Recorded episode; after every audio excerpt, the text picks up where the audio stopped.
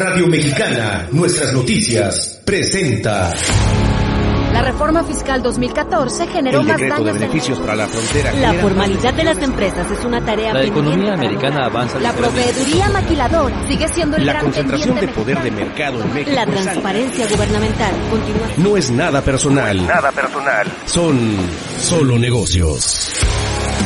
Solo Negocios Radio, las mejores entrevistas y análisis para lograr una toma de decisiones adecuada. Contáctenos. Correo electrónico. Correo arroba solonegocios.mx Página de internet. www.solonegocios.mx Facebook. www.facebook.com diagonal solonegocios mx Twitter. arroba solo negocios. Y recuerde, no es nada personal, son solo negocios.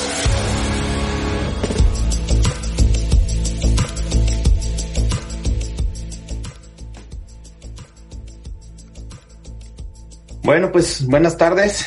Eh, como cada lunes vamos a transmitir ahora eh, nuestra transmisión, ahora sí que nuestra transmisión vía Zoom. Ya tenía rato que no lo hacíamos así. Buenas tardes a todos los que nos están escuchando a través del 1300 AM Radio Mexicana y pues a través de las redes sociales. En esta ocasión, este lunes eh, 7 de noviembre, eh, tengo algunos invitados, tengo dos invitados de lujo eh, que nos están eh, acompañando pues a través de la del- de la tecnología, ¿no? Y precisamente es lo que vamos a hablar el- eh, del programa eh, el día de hoy.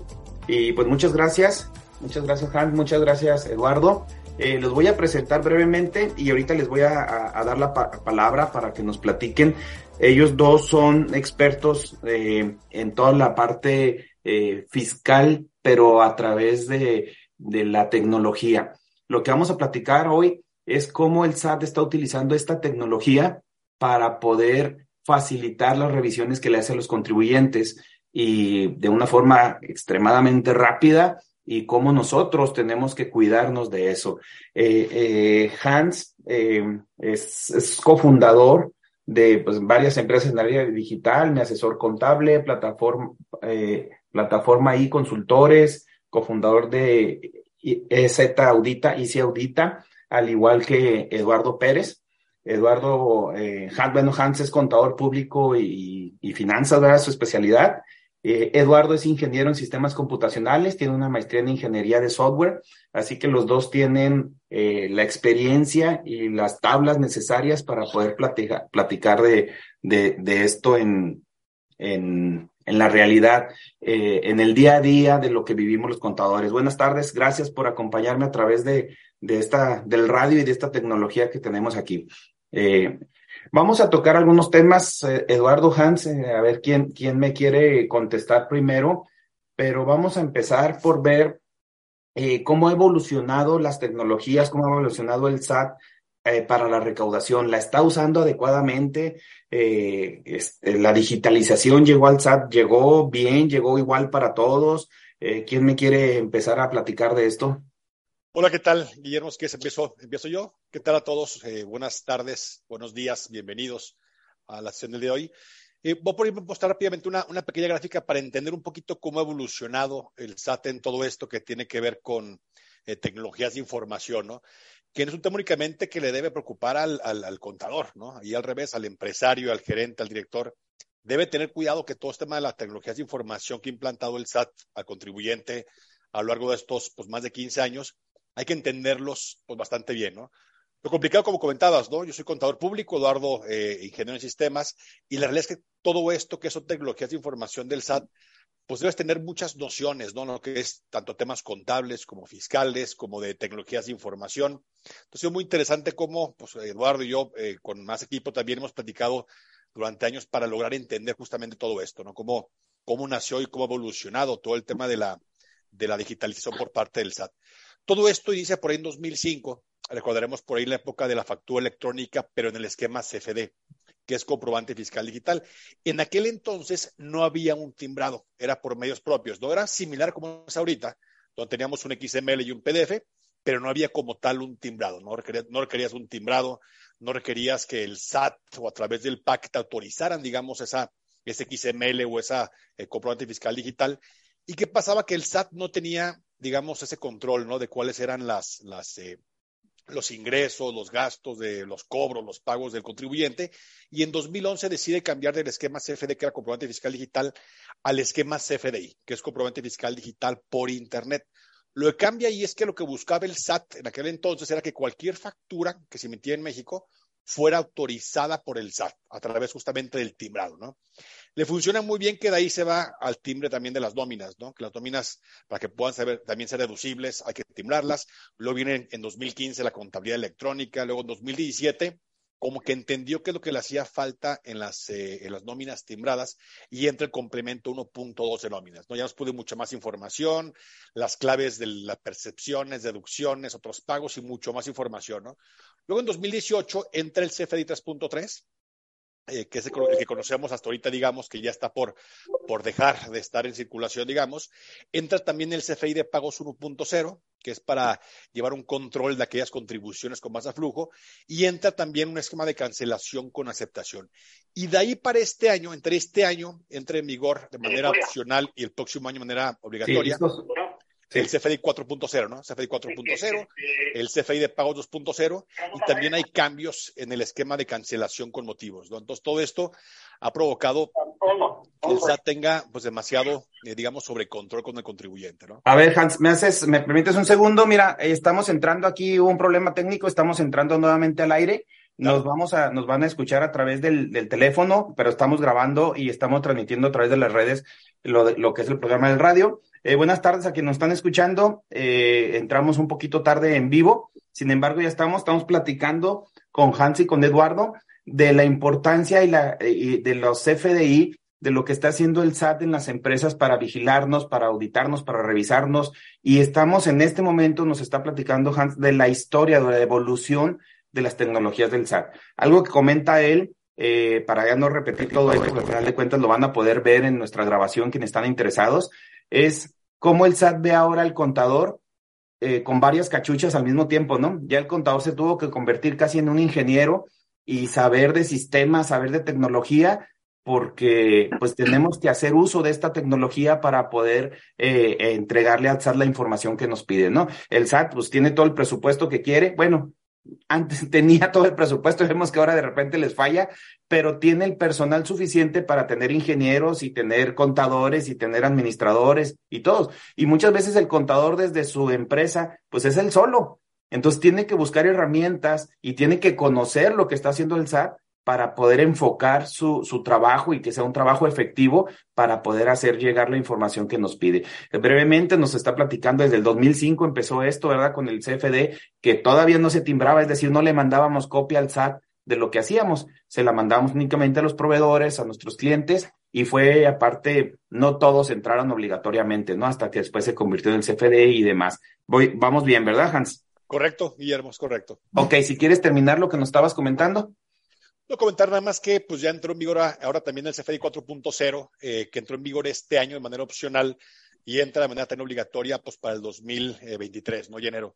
Nos queda pues un poco más de mes y medio para, para que implementemos en las empresas pues el CFDI 4.0, ¿no? Ya tenemos ahora sí que el tiempo, el tiempo encima, ¿no? Sí, de hecho, pues sabemos que el SAT la semana pasada hizo un comunicado en donde amplió el CFDI 4.0, pero únicamente para las nóminas. Por ahí hubo gente que me llamó, oye, ya dieron otra prórroga hasta, hasta marzo, no sé qué. Le digo, no, nada más las nóminas que están teniendo mucho problema. Yo creo que las nóminas fueron los que originaron que se detuviera el cambio ahora a mitad de año. Eh, bueno, ya habían dado una prórroga, luego dieron otra, porque los empleados pues no tienen los datos correctos. Ahora sí que habemos de repente gente que no sabemos ni cómo nos llevamos, llamamos correctamente, ni en qué fecha de nacimiento correcta. Hay muchos empleados que entran con un patrón, le dan un dato, entran con otro, le dieron otro dato y demás. Entonces eso complicó mucho que, que tengamos la información completa, ¿verdad? Entonces esta es la primera etapa eh, o un poquito de dónde viene el CFDI, ¿verdad? Y ahorita tenemos, como dijiste, el 4.0 que ya nos está machucando los dedos,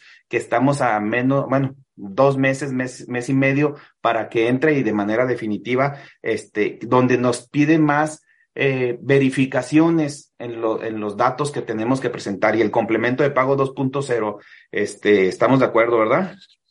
Sí, correcto. Y como comenta el tema de nóminas, eh, recordemos que el complemento de nóminas, eh, el que entró en 2017 es complemento versión 1.2. Y realmente, como comentas, eso no tuvo ningún cambio. El cambio realmente viene solamente en la parte del CFDI, y pues como prórroga en el, en el CFDI 4.0, porque tú comentas, ¿no? la complejidad de la validación de los nombres, eh, porque el complemento realmente sigue siendo el mismo. Ok, este, entonces, bueno, complementos punto cero, lo vamos a amarrar ahí con el, con el nuevo 4.0 ahora ya nos parecemos este eh, el lenguaje que nos hemos tenido que acostumbrar los contadores, ¿no? O sea, el punto uno y el punto dos, y muchas veces, a veces con los mismos contadores, ¿no? Cuando les digo, es que esta es la versión punto uno, pues, ¿versión de qué o qué? Vean, no, no alcanzamos a entender todo esto, ¿no? Este, otra cosa que les quería preguntar, ¿Cómo han sentido el contribuyente o cómo se ha sentido el contribuyente a través de todas estas medidas de control que tiene el SAT eh, con el timbrado? ¿Se siente acorralado? ¿Se siente que es efectivo? No sé, ¿ustedes cómo ven el, el contribuyente, cómo ha tomado todo esto que está haciendo el SAT? Yo quisiera primero darte algunas cifras, Guillermo, para poder entrar en materia de lo que estás preguntando. Primero, primero entender que en términos de recaudación, y aquí me quiero referir a los actos de fiscalización, no me refiero a la, recaudación que hace el SAT, digamos, de manera voluntaria por parte del contribuyente, sino ya como producto de un acto de fiscalización. Este, este monto en el 2021 fue cercano a los 391 mil millones de pesos, que no es un monto menor, ¿eh?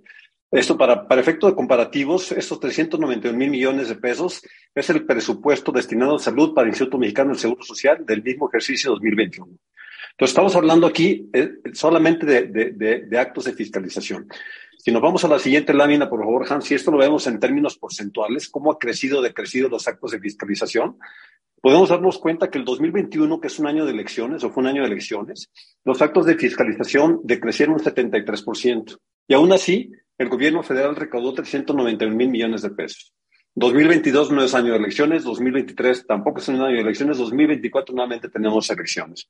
Eso quiero decir, y me permito anticipar, que seguramente 2022 y 2023 los actos de fiscalización en términos porcentuales y en términos absolutos, el monto recaudado va a crecer. sin lugar a dudas, va, a crecer. aquí nada más quisiera, para quienes nos escuchan, muchos de nuestros eh, radioescuchas, sobre todo, eh, son pequeños empresarios que tienen una papelería, que tienen un taller. entonces, lo que siempre he tratado en este programa es acercarles información de una manera eh, entendible para ellos. Para nosotros, perfectamente entendemos acto de fiscalización, pero un acto de fiscalización en, palabras este, comunes, pues es una auditoría, ¿no? Es, este, te revisa, te determina diferencias, sanciones, multas y demás. Entonces, lo que nos estás diciendo con esta gráfica es que en el 2019 y en el 2020 aumentaron los, las auditorías, en el 2018 hay menos, en el 2021 que hubo elecciones cayeron las auditorías. Entonces queremos, pues yo creo, o lo que se percibe en esta gráfica es que el gobierno dice, no los voy a espantar. Exacto. Vamos, si te digas, que me, que me aquí, aquí, hay, una, hay una gran casualidad que cada tres años los actos de fiscalización, las auditorías descienden, ¿no? Porque son elecciones intermedias o elecciones federales, digamos. Sin por eso es que Ah, bueno, vamos a ir a un corte en el, en el radio. Regresamos ahorita que me indiquen. Pues nosotros nos quedamos aquí platicando en las redes sociales. Magnífico. Ok. Regresamos, no se vaya. Continúe en Radio Mexicana 1300 AM con Solo Negocios Radio. Nosotros vamos a que en unos minutos aquí platicamos, aprovechando que se fueron a corte. Eh, oye, sin embargo, me llama la atención que aun cuando los actos de fiscalización cayeron tan grandes, 73%, el dinero recaudado se incrementó todavía. Entonces, ¿tú ves estas revisiones o estas invitaciones como un acto de fiscalización o no están consideradas como actos de fiscalización esta, esta hijo, lluvia de invitaciones que está haciendo el SAT? Porque, híjole, no, no, no, perdón la expresión, pero no nos la acabamos. Yo, yo, considero que sí, o sea, finalmente esa es una, esa es una invitación, pero eh, a, partir de ahí es que el, contribuyente decide voluntariamente hacer alguna regularización de algo que se detectó que posiblemente esté mal. Entonces ahí es, es, es parte de lo, de lo que contribuye que, a que se incremente este monto por actos de fiscalización, no propiamente una auditoría, sino también estas invitaciones que ciertamente se están enviando diestra y siniestra. ¿no?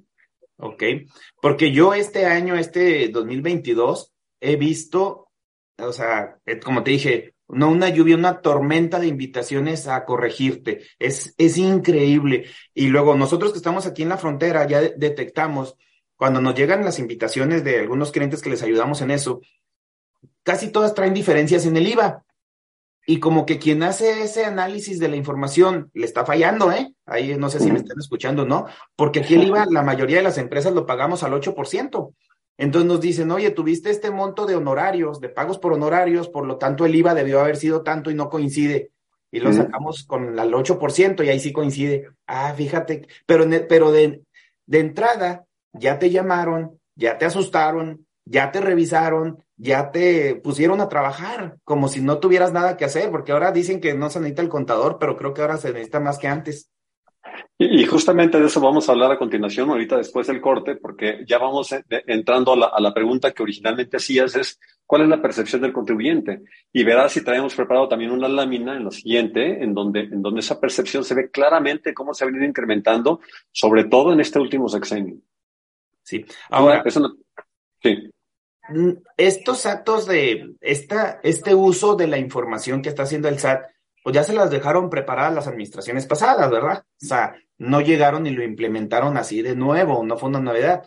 Sencillamente están aprovechando lo que se venía trabajando, como platicó ahorita Hans, desde el 2005. Esta era la tendencia que venía, ¿no? Correcto, y se ha venido perfeccionando. Sin duda, la, el CFDI 4.0 y particularmente el complemento de pago 2.0 con los nuevos eh, secciones, campos que se agregaron, se, se, se, se, perfecciona, digamos, el tema de la, de, la, de la fiscalización y de las auditorías automáticas y electrónicas que hace el SAT, porque tiene ya estamos en el aire. Eduardo, ya estamos Continuamos en Solo Negocios Radio.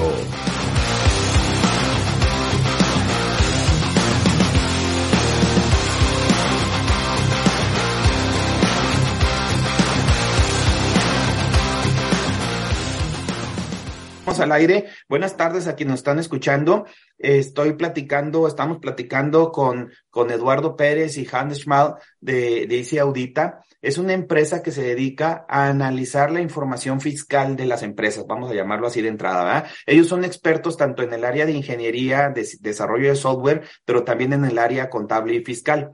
¿Qué es lo que está haciendo ahorita el SAT? Nada más que ahora tenemos aliados de nuestro lado que nos ayuden para que antes de que el SAT nos, nos, nos revise la información desde su único punto de vista, también nosotros podamos revisar esa información y poder enfrentar con tiempo o prepararnos con tiempo o más rápidamente este tipo de, de, invitaciones, que era lo que estamos platicando ahorita en la, en la pausa, ¿no? Le digo que yo veo que las invitaciones que está haciendo el SAT por revisión de CFDIs, porque realmente así lo le dice, te dicen, inclusive cuando acudes, dice, hemos revisado la información de los CFDIs que emitiste y que te emitieron y encontramos estas incongruencias, ¿no? Diríamos yo, pero son discrepancias, ¿no? Este, eh, entonces, eh, ¿qué, ¿qué, piensa la, la, gente sobre eso, Eduardo? Nos ibas a comentar.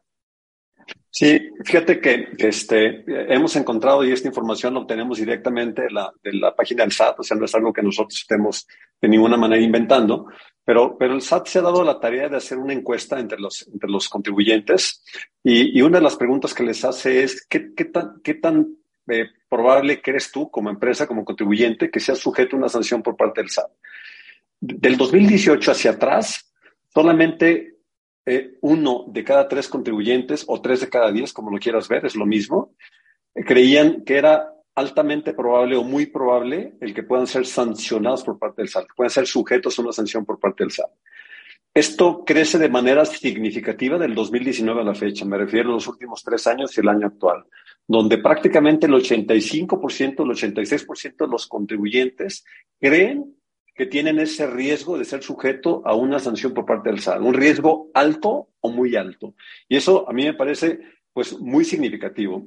Aunado a que, a que, como lo mencionamos hace un momentito, sea la situación de toda esta complejidad en la emisión de un CFDI, los controles que debo de llevar, las revisiones que tengo que hacer, todo esto hace para el contribuyente mucho más complejo el, asegurar su cumplimiento. Por eso es que creo yo que esta percepción ha crecido de manera significativa, Guillermo. Yo siento, y, tienes razón en eso, yo me acuerdo que de repente inclusive en una campaña eh, que decían que ya no ibas a necesitar a un contador, que estaban facilitando todo, que ibas a entrar al portal y toda la información iba a estar ahí para que eh, eh, nada más le dieras casi, casi clic, ¿no? Pero pues no es cierto, o sea, la contabilidad no es dar clic, clic, clic y ya está mi información presentada, hay que analizar la información, la deducibilidad, que se cumplan otros requisitos de, de, fondo y no nada más de forma cuando hacemos una declaración. Entonces, eso nos ha hecho muy complejo eh, la cuestión de, de poder eh, tener la certeza de que estamos haciendo bien las cosas. Más aún, yo veo que muchas empresas están acostumbradas, porque todavía lo están, a que contratan personal para el área de facturación sin tener una eh, educación académica o, o, profesional adecuada. Es decir, era muy común que contratabas una muchachita de preparatoria, un joven de prepa que está en la, apenas estudiando una carrera, cualquier carrera, y lo ponías a hacer las facturas. Tú mira, aquí nada más lo que te digamos que factures, aquí en el sistema te metes, le das clic, clic, clic y mandas la factura. Y ahora ya no es así. Ahora tienes que cumplir reglas, estar verificando que los impuestos estén bien, eh, etcétera, etcétera, ¿no? Y eso nos está originando que muchos documentos eh, al día de hoy se siguen emitiendo mal. Y entonces ya los contribuyentes como que saben, ya aquí se ve en esta gráfica, yo ya no tengo la certeza que lo que estoy haciendo o lo que me están haciendo sea lo correcto. Eso, eso es lo que yo percibo en la, en la realidad.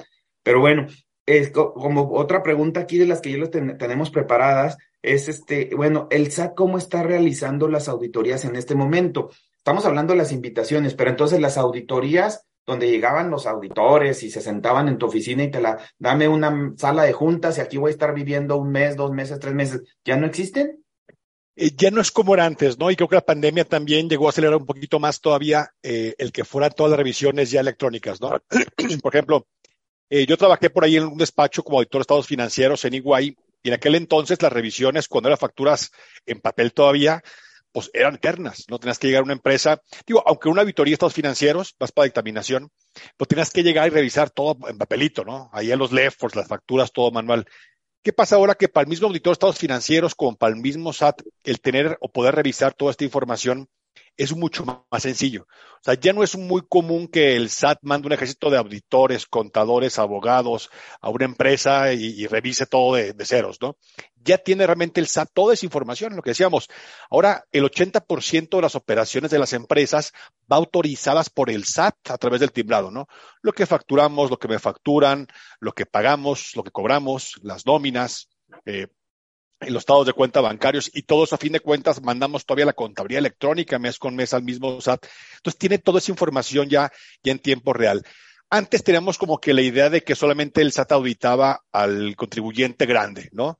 ¿Por qué? Porque le será muy caro hacerlo con el pequeño contribuyente, ¿no? Ya no.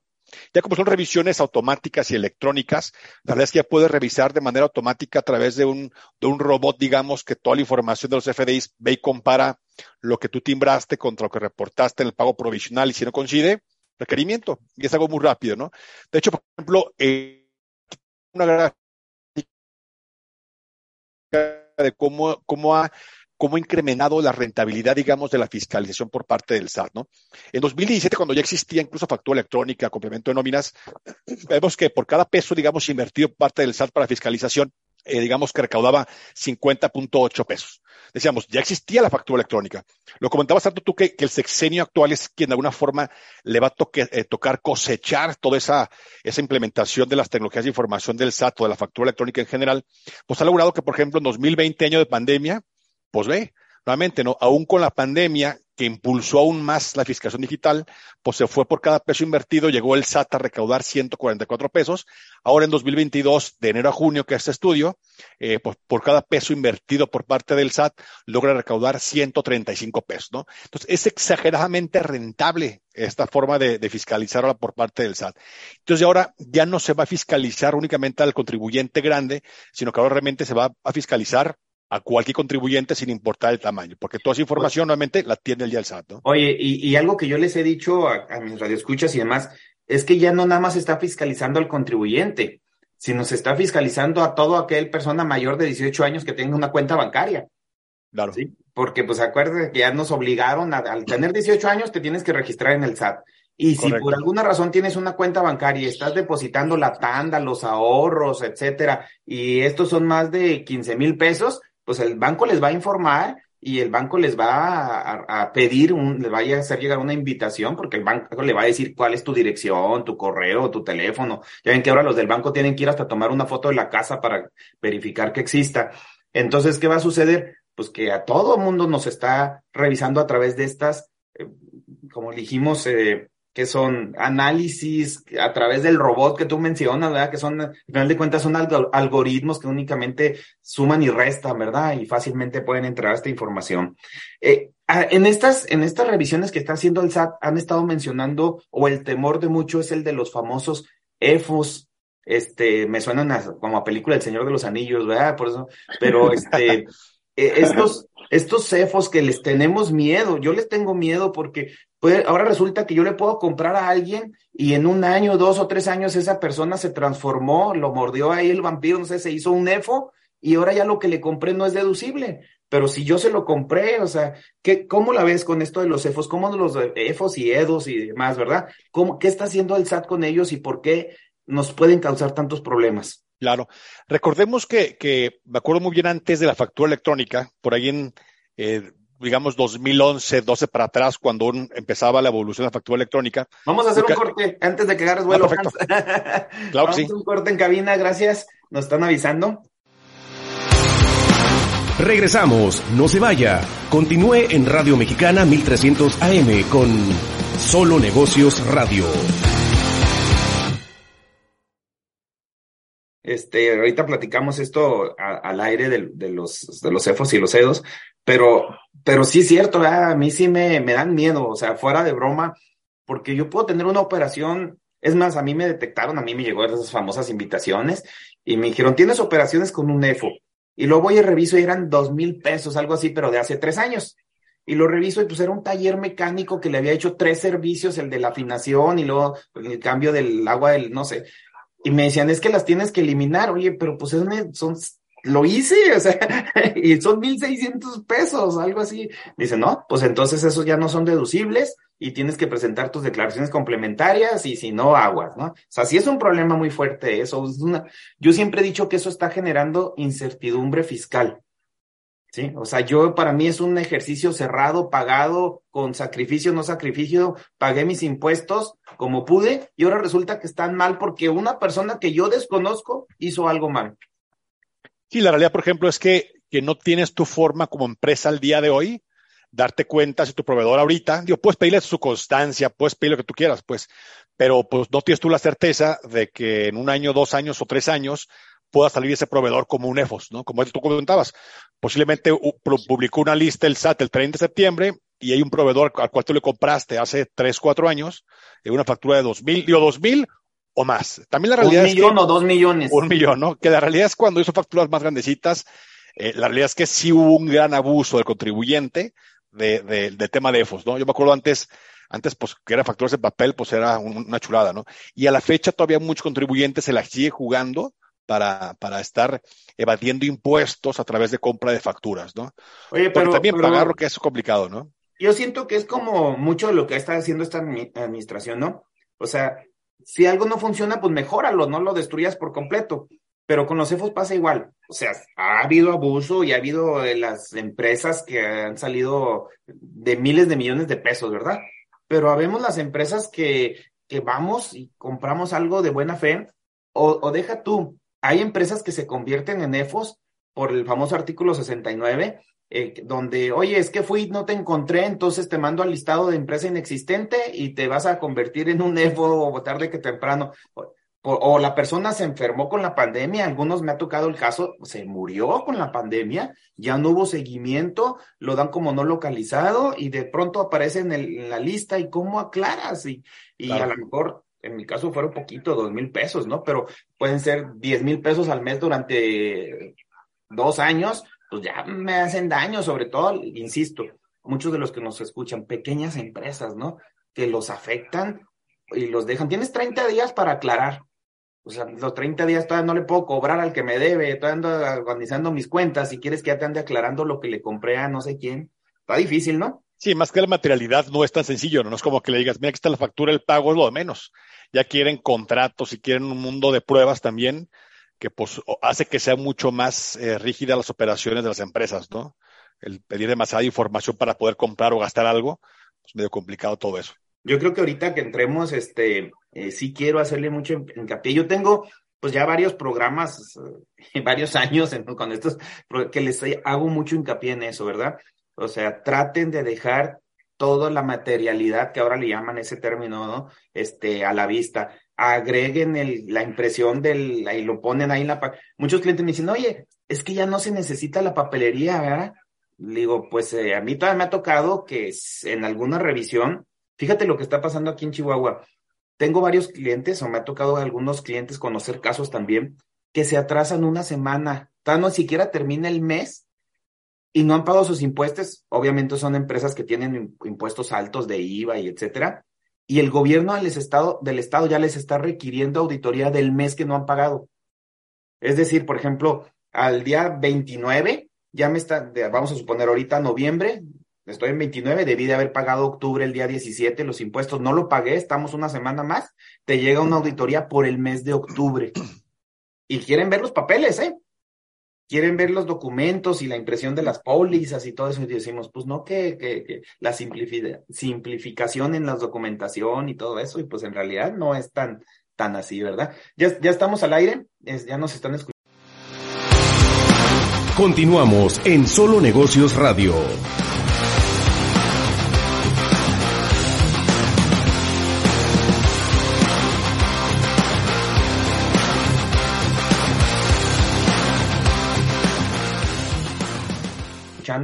Estábamos tocando con Hans y con Eduardo, eh, expertos en el área de la, eh, ¿cómo le podemos llamar? La, la, informática en el área fiscal de las empresas, ¿no? Como la herramienta que ellos han desarrollado, yo la estoy usando estos días y estoy feliz. Por eso es que me atreví a, invitarlos al programa al aire.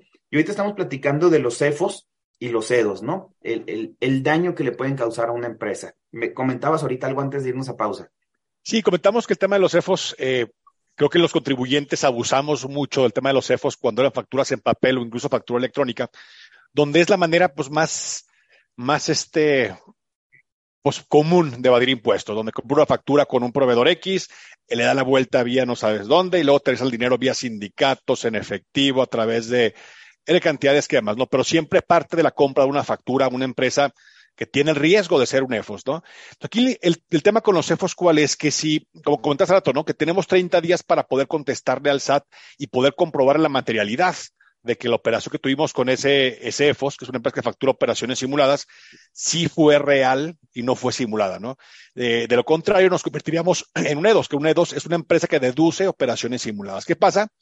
Eh, que si yo no logro dar materialidad a los 30 días, en automático esa información o ese, ese gasto no es deducible y el IVA no acreditable y conlleva muchos problemas, ¿no?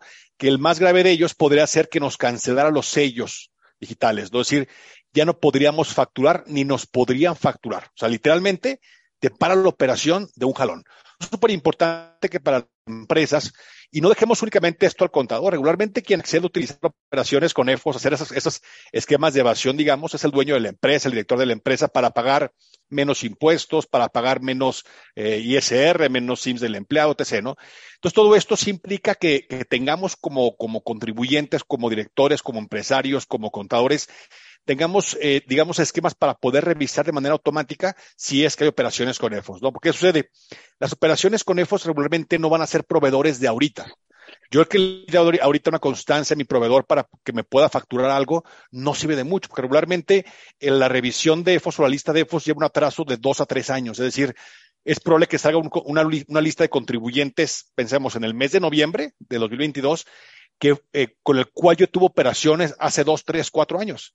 Entonces yo tendría 30 días para probar la materialidad de una operación que tuve yo hace dos, tres, cuatro años. Si no, corro el riesgo, nuevamente, de que me puedan cancelar mis sellos digitales. ¿no? Es un tema pues, que me paga completamente. Es, grave, ¿verdad? Porque eh, imagínate, llegara, como dices tú, te congelan la operación. O sea, no puedo facturar, no puedo cobrar, por lo tanto. Ni te pueden facturar. Entonces, pues me, me, matan, ¿no? Como empresa me pueden liquidar con una operación que, que y, y luego, yo insisto, ¿verdad? Sí sé que hay ese abuso o que ha habido ese abuso de empresas, pero puedo llegar a tener una operación con un EFO, con una empresa que por un error, por una omisión, porque no la localizaron, por lo que tú quieres, se convirtió en un EFO, no atendió, no contestó en tiempo ella tampoco, y me llevan entre las patas, ¿verdad? Y pueden hacer operaciones chiquitas y operaciones millonarias, o sea, es, es, muy grave y todavía siento que muchas personas no le han dado la importancia a los EFOS, ¿no? Después yo siempre me he preguntado, bueno, ya, ya, ya esa empresa se convirtió en EFO, ya, ya la castigaron y lo que tú quieras, pero muchas veces son personas físicas. ¿Qué va a pasar años después? O sea, ¿van a seguir siendo EFOS toda su vida? o va a prescribir a los 5, a los 10 años, y luego, bueno, esos son temas fiscales que, que a mí sí me causan mucho ruido, porque al final de cuentas también a esa persona que lo convirtió en EFO les cancelaron sus sellos, y si es una persona física tiene derecho a trabajar y a vivir y a comer y todo eso, ¿no? Entonces, ¿hasta dónde puede llegar lo, lo grave con esto? Este, voy a cambiar un poquito de tema porque creo que ya de películas de terror ya pasó Halloween, ya le vamos a cambiar porque eso sí me quita el sueño, la verdad, los, los famosos EFOS. Este, y otra de las cuestiones, este, ¿cuáles son los cambios más importantes que vienen ahora para enero, para la factura 4.0? Yo he tratado en los programas darle como cuchillito de palo, estarlos mencionando, pero ya de repente nos modifican algo y, y ahora pues como a mí me oyen todos los lunes, a ustedes no, y ustedes son expertos, a lo mejor a ustedes sí les hacen caso, ¿verdad? ¿Cuáles creen que son los cambios que más nos van a afectar o que tenemos que estar más pendientes con lo que entra ahora en, del 4.0 en enero? Porque entra el primero de enero, o sea, si yo quiero hacer factura el día primero de enero, ya no voy a poder hacerla si no estoy actualizado en cuanto a sistemas y en cuanto a la información de mis clientes a los que les facturo para mí el cambio más importante es el CFI de pagos, que ahorita Eduardo va a platicarnos un poco más a fondo de, cómo tenemos controlarlo. Hemos trabajado mucho ahí en ICE Audita, que es una herramienta, como, como comentabas, que ayuda a automatizar controles internos, ¿no? Y un enfoque que, que, hemos tenido principalmente ha sido también el tema del CFI de pagos, que es súper importante, ¿no? Entonces, para mí el CFI de pagos es el principal cambio que tiene el SAT. Otro que es un poco más latoso, que realmente, por más que queremos entender por qué lo puso el SAT, no lo hallamos ni pie ni cabeza, que ahora quiere empezar a validar eh, cuál es el, el, código postal y cuál es, y que la razón social o el nombre de la empresa, del receptor, digamos, de mi cliente, esté tal cual como soy de alta en el SAT. Eso el saldo había quitado en el CFI 3.3 porque decía con el puro RFC es suficiente. Pues sí, claro, porque con el puro RFC el SAT ya sabe cuál es el domicilio fiscal, sabe cuál es el nombre social, el régimen fiscal. Y ahora volvimos como para atrás, ¿no? Ya tiene la información. Tal cual es como que, oye, me la pida a mí, eh, me dice, oye, dámela, yo qué, se la pido, a mí. Yo, digamos que se la pido a él para que me la dé a mí, para que se la pueda entregar yo a él, ¿no? Como que no tiene mucho sentido, ¿no? Hay cambios en catálogos que creo que no va a ser un gran impacto para, para el, el, el, contribuyente o el que factura realmente, sino más para el software de administración, ¿no? Hay también el, el, el cambio del, del, esquema de cancelación ahora con motivos, que lo hizo también muy complejo, que tengo mis sospechas que lo puede echar para atrás o que lo haga aún más simplificado todavía, pues ¿no? Por lo menos esa donde para cancelar tienes que relacionar con el nueva cancelación y luego no puedes cancelar algo que tenga una relación, como que ellos mismos hicieron bolas. Exactamente, como que le hizo un becario por ahí de segundo semestre de universidad. ¿no? hasta después tuvieron que decir, bueno, siguen haciendo como lo hacíamos antes, no hay problema, porque ya vimos que no se puede así como quisimos, ¿no? O sea, lo hizo yo creo alguien que en su vida ha facturado. Sí, que no conoce un proceso, ¿no? De ninguna empresa. Sí, está, está cañón. Y las que, para mí el cambio más importante eh, que hay que tener mucho cuidado y mucho control interno de poderlos emitir, ojo, y no a partir de enero, ¿no? Porque el CFI de pagos eh, lleva existiendo desde el 2018, ¿no? Es ese cambio que hay en CFI de pagos, que si quieres, Eduardo, platicar un poquito cuál es el principal cambio que hay en el tema de CFI de pagos y cuáles controles tenemos que implementar. Pero me lo platicas después del corte, Eduardo. Vamos al último corte y regresando me platicas a, a grandes rasgos este CFDI de pago. Claro que sí. Gracias, encantado. Regresamos, no se vaya. Continúe en Radio Mexicana 1300 AM con Solo Negocios Radio. Fíjate que yo en lo personal, con, con nuestros clientes, es con lo que más hemos batallado precisamente con el CFDI de pago. No le han dado la importancia de emitirlo o solicitar que se los emitan. Entonces se quedan facturas eternamente sin pagar o sin cobrar, ¿verdad? Y o te lo, te lo ponen con otra fecha, los de son de dólares, nosotros que estamos en la frontera, ya ahorita los de dólares ya más o menos están controlados, pero era clásico que venían con el tipo de cambio de uno. Entonces digo, oye, imagínate, pagaste 20 mil dólares al tipo de cambio de uno. Entonces el SAT, para el SAT pagaste 20 mil pesos. Y en sus cuentas, al, al, al, desglosarle el IVA, le va a desglosar el IVA 20 mil pesos, que nada que ver con 400 mil pesos, que son el tipo de cambio promedio, ¿no? Entonces, ¿qué va a generar? Una diferencia enorme del IVA que estás acreditando contra el IVA que el SAT tiene que tú, de, que tú eh, pagaste a través de los complementos de pago, ¿no? Entonces, ese tipo de cosas yo he estado viendo que, me, que, que, aún al día de hoy la gente no le está dando la importancia adecuada, ¿no? Todo esto lo vamos a poder, eh, estamos en pausa, así que este eh, es buen momento con, con, la herramienta que ustedes tienen, ¿verdad? Estar vigilando esos complementos de pago con ICE Audita nos va a ayudar a todo eso. Es una de las nuevas características que le acabamos de agregar, Guillermo, justamente. O sea, vemos ahí la importancia de estar controlando la, tanto la emisión como la recepción del CFI de pago, vemos que no es un tema trivial, o sea, no basta con que tengas un RP con el cual tú emitas o en el cual tú captures también los pagos, sino que necesitas una manera mucho más efectiva de poder estar eh, controlando periodo por periodo, que aquellos eh, facturas con método de pago PPD tengan su complemento de pago. Y, este, y también algo que, que, que, que también creemos importante es que de aquellas que tienen PUE, no tengan un complemento de pago, porque también eso sucede, ¿no? Oye, ahí, están duplicando el ingreso, ¿no? Exacto. Pues, al final de cuentas el sistema te deja hacerlo, entonces emites una factura de contado y luego le emites un complemento de pago. Entonces, para el SAT, tú, tú, tú cobraste dos veces ese IVA. Exacto. Y el SAT no, ya ves, cuando hace las invitaciones, nada más te pone lo que sale a favor de ellos y lo que sale a favor tuyo lo omite completamente, ¿verdad? Sí, sí, Entonces, sí, como asadón, ¿verdad? Lo que es para mí, eh, viene y digamos que ahí, no se aplica el sentido común, ¿no? Porque podría decir, bueno, SAT aplica el sentido común, pero no, es que también esto lo hacen los sistemas informáticos. En el sistema informático hay una factura PUE que se asume que está pagado, cobrado de contado, y luego hay un complemento de pago relacionado con eso, bueno, pues está el doble, el doble ingreso, el doble acreditamiento, lo que quieras, como le quieras llamar.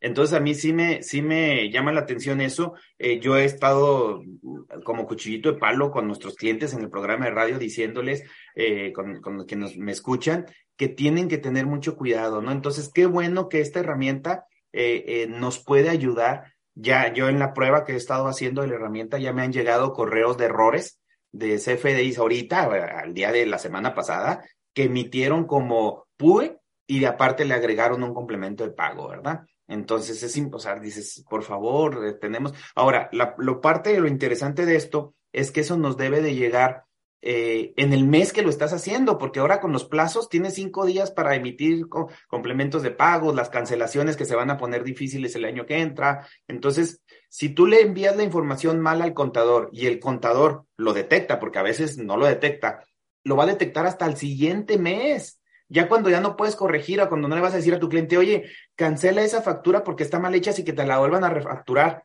pues sí, pero ya estás en otro mes, se va a duplicar el ingreso, lo, la, página del SAT para hacer el pago provisional ya trae cargado lo que facturaste, entonces ya no te deja disminuirlo. Este... Hay que meter una complementaria y ya viene más, más problemas. Continuamos en Solo Negocios Radio.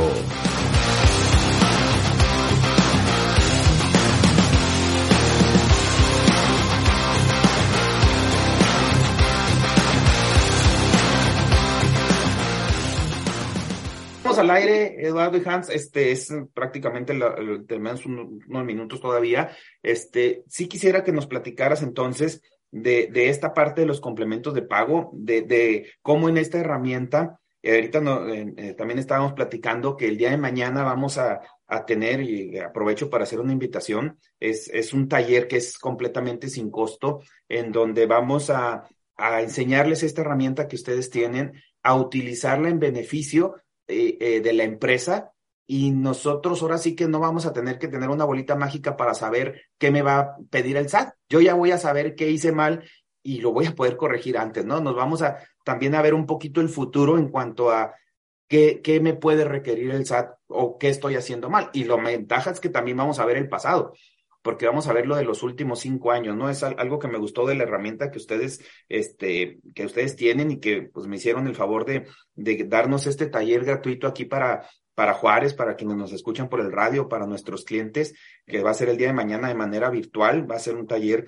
que quienes gusten nos pueden dejar un mensaje aquí en la página de CONAFI y les mandamos la liga para que se, se inscriban y, y, tengan el beneficio de este taller que es este, completamente gratis. Y no es más que que veamos qué está haciendo el SAT, ¿no? Eh, eh, con, nuestra información y nosotros también poderlo hacer. Pero platícanos del CFDI entonces eh, 4.0 y, y, pues qué más podemos llevar para, para tener el control de los complementos. Eh, primero hay que entender que, que, la forma como el SAT controla los impuestos en base a flujo es por la combinación de método de pago en la factura electrónica y el CFDI de pago. Por eso es tan importante el CFDI de pago. Las facturas con método de pago PUE o pago una sola exhibición se asume que son pagadas o cobradas en el momento de la expedición de la factura.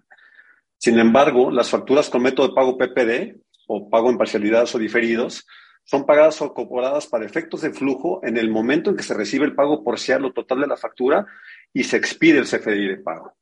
Por lo tanto, el CFDI de pago debe de generarse por el emisor de una factura electrónica cuando se expide dicha factura electrónica con método de pago PPD o pago en parcialidades y diferido y se recibe el pago parcial o total de dicha factura. O a más tardar, como ya lo dijiste hace un momento, Guillermo, al día 5 natural del mes siguiente. De no hacerlo o no cumplir con los requisitos establecidos en el Código Fiscal de la Federación, el emisor de la factura electrónica y por tanto el emisor del complemento de pago se haría acreedor una multa que va desde los 15.208 pesos hasta los 87.350 pesos. Va a ser una pausa ahí. Eso, sí, claro. E, ¿Esas multas son por cada documento que tú estés emitiendo mal?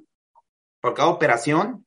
¿Por cada, en el mes, ah, hiciste más y entonces en el mes te voy a multar por esto? ¿O me puede estar multa y multa y multa y multa? Sí, me, me, puede estar multe, multe, multe, y además puedo tener el riesgo de que, de, de, de que pueda clausurarse el establecimiento, lo cual todavía es mucho peor, ¿no? En un, una clausura de establecimiento, un plazo de 3 a 15 días, de acuerdo a lo establecido en el Código Fiscal de la Federación. Oh, oh. Pero por el lado del contribuyente que debe de recibir el, el, el complemento de pago, me refiero al contribuyente que efectúa el pago, debe de asegurarlo de recibirlo en tiempo y forma. De otra, de otra manera, no podría deducir el gasto ni podría acreditar el IVA correspondiente. Hablando ya propiamente de lo que es la versión 2.0 del complemento, que entra en vigor a partir del 1 de enero del 2023 y que va en concordancia, quiero decir que entra en vigor de manera obligatoria, porque desde ya, está ya, está, ya, está, ya está funcionando, y que eso va en concordancia con el CFDI 4.0, hay básicamente tres cambios en el complemento. El primero, se incluyen nuevos campos para identificar si los pagos de las operaciones que ampara el comprobante son objeto de impuestos. El segundo, se incluye un nuevo apartado con el resumen de los importes totales de los pagos realizados, expresados en moneda nacional, así como los impuestos que se trasladan. Y el tercer cambio importante tiene que ver con que se identifican los pagos a cuentas de tercero. Entonces, estos cambios hacen mucho más factible para la autoridad el que pueda controlar todo este tema de los impuestos en base a flujo. Por eso es bien importante llevar un control de los CFDIs de pagos emitidos y recibirse. Básicamente son dos cosas. Asegurarse de emitir el CFDI de pago cuando se expide una factura con método de pago PPD y se recibe el pago parcial o total de la factura. O, en otro, en, en otro sentido, asegurarse de recibir el CFDI de pago cuando se paga parcial o totalmente una factura recibida con método de pago PPD, ¿no? Entonces, es básicamente lo que tenemos que hacer, pero hacerlo de forma manual es, es, es complicado. Difícil. Es complicado. Tengas poco o mucho volumen. Y ahí es donde está la propuesta nuestra, con, a través de nuestra, de nuestra plataforma, de esto poderlo automatizar. Ahí es muy sencillo, simple y sencillamente es apretar algunos botones, ya lo veremos en el taller de mañana, para efecto de que en, una, en un solo vistazo el, el, la empresa pueda darse cuenta de aquellos CFIs de pagos faltan, faltantes. Es que es bien importante y les voy a poner unos ejemplos. Ahorita precisamente antes del programa estaba platicando con un cliente que, que su proveedor importante, estoy hablando de facturas de más de un millón de pesos cada factura, no le emitió unas facturas adecuadamente. Entonces no puede acreditar ese IVA y cada, y cada factura estamos hablando de más de 200 mil pesos de IVA. Entonces me decía, es que no le haces allá, me urge porque necesito la opinión positiva y quiero presentar eso. Y yo, bueno, yo presento tu pago de impuestos, nada más que van a pagar como casi, casi un millón de pesos más de IVA. No hay problema. ¿Por qué? Porque a alguien se le pasó emitir sus facturas adecuadamente en el momento adecuado. Entonces, fíjate el costo que puede tener cuatro o cinco facturas que nos están faltando en, en, un mes en la contabilidad. Eso es por un lado. A mí me pasó algo hace el mes pasado. Recibí equipo de cómputo para unos clientes, pagué el flete a la compañía fletera, que normalmente como son menos de dos mil pesos lo pago en efectivo, esta vez eran nueve mil pesos. Hice transferencia, todo un show para poderle pagar a la compañía, me emiten mi factura y al mes siguiente que estoy revisando la contabilidad, resulta que esa factura está cancelada.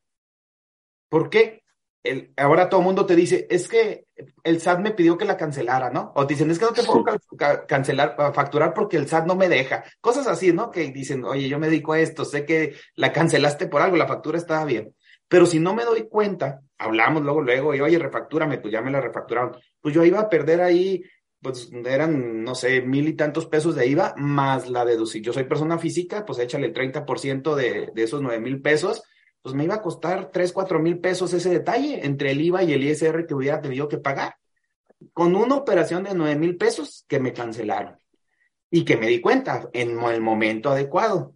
¿Sí? Manualmente quizás. Entonces, esas son las cosas o las herramientas que tenemos que, que tener a la mano para evitar.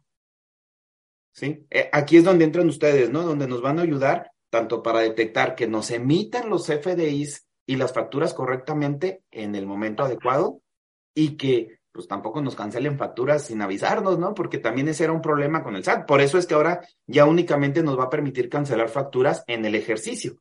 No lo había puesto en el mes, ¿no? Y luego después ya dijeron, bueno, en el ejercicio, ¿verdad? Pero es un, un, un asunto delicado para muchas empresas, porque también jugaban a eso, ¿no? Ah, híjole, bájale los impuestos, pues cancélate unas facturas y ya con eso le bajamos a la utilidad y ya no nos, y como el otro ni cuenta se va a dar. También pasaba mucho eso, ¿no? Entonces es, importantísimo tener eso. ¿Qué, ¿Qué, cambio tú detectaste en los esquemas de cancelación aprovechando que toca ese tema? ¿Se fue el sonido, Hans? Ahí está. Perdón, sí, sí. Sí, el esquema con cancelación es muy similar a como era en 2018, pero ahora le agregó otro control adicional o doble, ¿no? Que es el tema de los motivos, que yo creo que esa parte eh, debe cambiarla, ¿no? Como estaba anteriormente, estaba muy bien. Eh, que sí está bien que hay restricciones para el tema de cancelaciones, pero ya al poner los motivos se me hizo ya demasiado, ¿no? E internamente para los autores del SAT tampoco funciona muy bien. Un tema ahí con lo que comentabas mucho de, detectar muy bien los errores. Eh, justamente mañana en el taller lo que, lo que los invitamos que tengan a la mano su fiel. ¿Por qué? En este taller eh, gratuito, van a poder meter su fiel y vamos a ayudarles a detectar e implementar controles internos para que puedan detectar de manera inmediata cualquier error, cualquier omisión, cualquier cancelación de un CFDI posterior a la emisión. Es decir, si alguien me cancela una factura a un proveedor o alguien de ventas, una factura en el mes de noviembre, que fue emitida en octubre, que fue emitida en septiembre, en mayo, en febrero o en 2021, 2020, es una broncota porque realmente eso implica que la información que yo reporté al SAT en pagos provisionales ya no está como la tiene el SAT al día de hoy, ¿no? Entonces es importantísimo justamente detectar todo eso y siempre decimos mucho, ¿no? Más que de manera oportuna, de manera inmediata. Porque muchas el contador lo que hace es que a final del mes tú dices muy bien, ¿no? Oye, yo ahorita que estoy en, noviembre, que ando haciendo el pago provisional, que apenas cargué la información a mi sistema contable eh, de octubre, si yo te me doy cuenta que hay un error, una omisión o algún tema, algún escenario que pueda poner en riesgo la deducibilidad de mis FDIs del mes de octubre, ya es muy tarde. Si yo en, ya en noviembre cancelo facturas de octubre que traen un error, una omisión o algo, ya es muy tarde. Ya, como ya lo vemos a, toro pasado, ¿no? Entonces, pues bueno, desgraciadamente también ya se nos hizo tarde, se nos acaba el, tiempo del programa. De veras, este es un gusto que me hayan acompañado en este programa. Desgraciadamente tuvimos unas fallas técnicas al principio. Ahorita lo vamos a dejar grabado y lo vamos a transmitir en las redes sociales. Algunas personas me estuvieron preguntando ahorita en, lo que arrancábamos. espero mañana quienes nos quieran escuchar en este taller que van a ofrecernos a través de la, de la, virtualmente de, de, de las redes sin ningún costo, nada más hay que registrarse, ahorita pongo la liga también. Y pues con esto nos despedimos. Eduardo Hans, muchas gracias en verdad por, por darme su tiempo para yo poderlo compartir aquí con la gente de Ciudad Juárez y que nos están escuchando a través de las redes sociales y espero que, que en otros programas también lo, lo tengamos. Gracias. Guillermo, gracias por la invitación. Y recuerden, esto no es personal, son solo negocios. Nos vemos la próxima semana.